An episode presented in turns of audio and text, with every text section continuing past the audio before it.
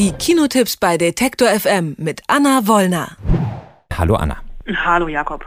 Sieben Tage in Entebbe heißt der neue Film von José Padilla. Thematisch geht es da um die wahre Geschichte der Entführung einer Air France-Maschine durch deutsche und israelische Terroristen. An Bord der Maschine sind vor allem israelische Passagiere. Daniel Brühl spielt einen der deutschen Entführer. Deutschland, Israel und die Vergangenheit, das ist ein ziemlich schwieriges politisches Thema. Anna, funktioniert das auch in einer großen Kinoproduktion? Ja, das funktioniert und das funktioniert auch überraschend gut, weil der Regisseur José Padilla vorher ist ein brasilianischer Regisseur, ähm, unter anderem Tropa de Elita gemacht hat, also dieses raue Favela ähm, Drama, was zu einem der erfolgreichsten brasilianischen Filme aller Zeiten aufgestiegen ist, vor ein paar Jahren auf der Berlinale lief und auch er mit sieben Tage in Entebbe zurückkam auf die Berlinale.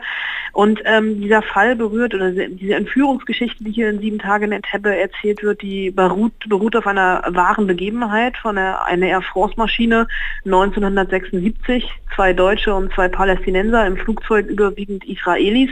Und ähm, äh, der Film zeigt einfach auch 40 Jahre danach, dass der Nahostkonflikt noch immer da ist, noch immer nicht gelöst ist. Und die beiden linksradikalen deutschen Entführer Wilfried Böse und Brigitte Kuhlmann, die wollten eben nicht nur Geld, sondern auch die israelischen Geiseln gegen palästinensische Gefangene austauschen.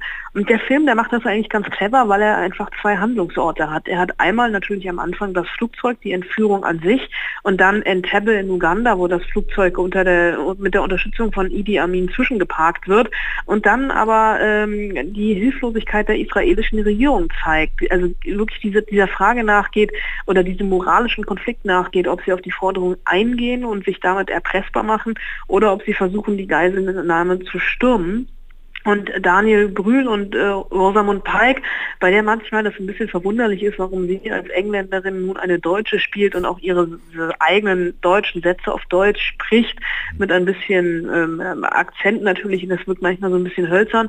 Ähm, die machen das äh, schon aus, diesem, aus dieser Geschichte einen relativ spannenden und soliden Entführungsthriller, äh, so dass sieben Tage in Entebbe äh, ja vielleicht nicht unbedingt glaubwürdig ist, aber unterhaltsam. Also schon mal eine Empfehlung von dir, das ist doch schon mal eine gute Quote. Es läuft außerdem Herrliche Zeiten, der neue Film von Oskar Röhler in den deutschen Kinos an. Der Film basiert auf dem Buch Saps von Thor Kunkel, der in letzter Zeit unter anderem als Berater für die AfD von sich reden gemacht hat.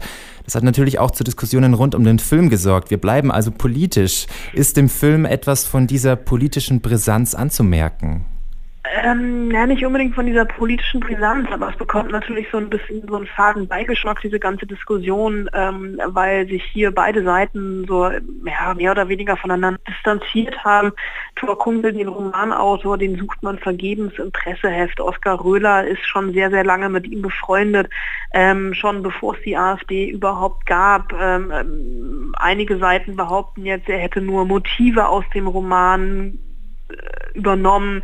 Äh, das Buch wird jetzt aber trotzdem irgendwie nochmal neu aufgelegt. Ähm, es ist alles so ein bisschen verworren und äh, wenn man sich da mal durchwühlt, vielleicht am Ende sogar spannender als der ganze Film, denn der Ansatz von Herrliche Zeiten ist jetzt auch nicht, nicht unspannend, denn Oliver Masucci und Katja Riemann spielen ein gelangweiltes Ärztepaar, die zu den Besserverdienern in Deutschland gehören, die sich eine absolut äh, prächtige Villa im Grunewald teilen.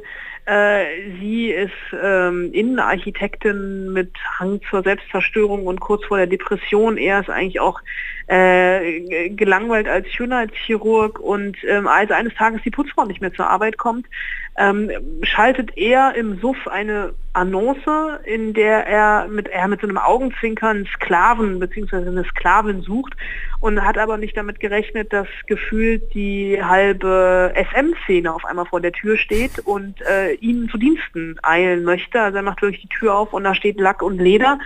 Ähm, er, er, schickt die erstmal alle nach Hause und entscheidet sich dann doch für einen, für Bartos, gespielt von Samuel Finzi.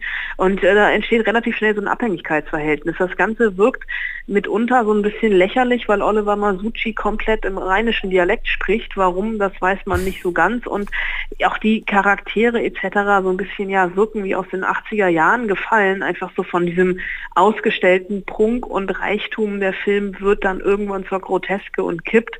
Ähm, insofern ist, glaube ich, tatsächlich der Skandal drumherum am Ende spannender als der Film. Obwohl der Ansatz ja eigentlich schon spannend wirkt, also dieses Sklavenverhältnis nochmal in die Jetztzeit zu bringen. Aber das geht so unter in dieser, in dieser Groteske, in der das endet, oder? Ja, also das geht nicht unbedingt unter, aber das ist natürlich absolut überzeichnet und irgendwann verliert es so ein bisschen den, die, die Bodenhaftung, weil es dann noch einen, ähm, einen Nachbarn gibt, der dann seine Finger da noch mit drin hat und einfach diese Partys, die da gefeiert werden, das ist ähm, ja fast schon ekelhaft vom Reichtum, der da ausgestellt wird und die Motivationen der Charaktere, die bleiben so ein bisschen ähm, äh, verdeckt. Es ist ein absolutes Overacting von allen Beteiligten, ob jetzt Oliver Masucci, ob Katja Riemann oder Samuel Finzi. Ähm, man sieht ihn an, dass sie beim Drehen sehr, sehr viel Spaß gehabt haben müssen, aber dieser Spaß, der überträgt sich einfach leider nur bedingt auf die Leinwand. Vielleicht wird es ja noch mal besser bei unserem letzten Film, nämlich Gutland. Beim Toronto Film Festival hatte der Film von Govinda van Male schon 2017 Premiere. In die deutschen Kinos kommt er aber erst jetzt und in diesem Film kommt Frederik Lau als Erntehelfer nach Luxemburg. Seine Integration, Integration gestaltet sich aber eher schwierig. Wirkt irgendwie schon ziemlich spannend, der Film im Trailer, den ich gesehen habe. Ist er denn so spannend? Jein. Ähm, er hat natürlich diese Ausgangsprämisse, dass äh, Frederik Lau hier wieder ähm, das spielt, was er am besten kann, so einen charmanten Bad Boy. Ähm, und als er in dieses Gutland kommt, sind die Bewohner erstmal relativ reserviert. Als er aber eine Nacht mit der Tochter des Bürgermeisters verbringt, ändert sich ihr Verhalten und er wird schnell Teil der Gemeinde bis Anfang, also bis merkwürdige Dinge geschehen.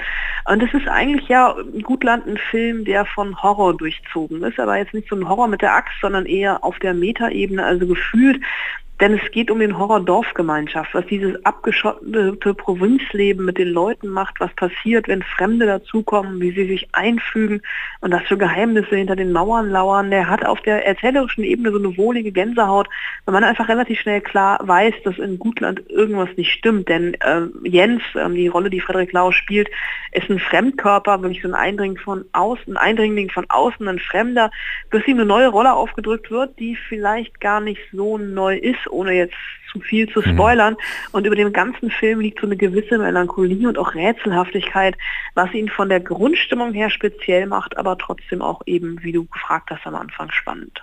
Super. Sieben Tage in Entepe, herrliche Zeiten und Gutland. Das sind die Filme, die Anna Wollner sich für uns angeschaut hat. Vielen Dank, Anna, für deine Einschätzung. Gern geschehen. Alle Beiträge, Reportagen und Interviews können Sie jederzeit nachhören im Netz auf detektor.fm.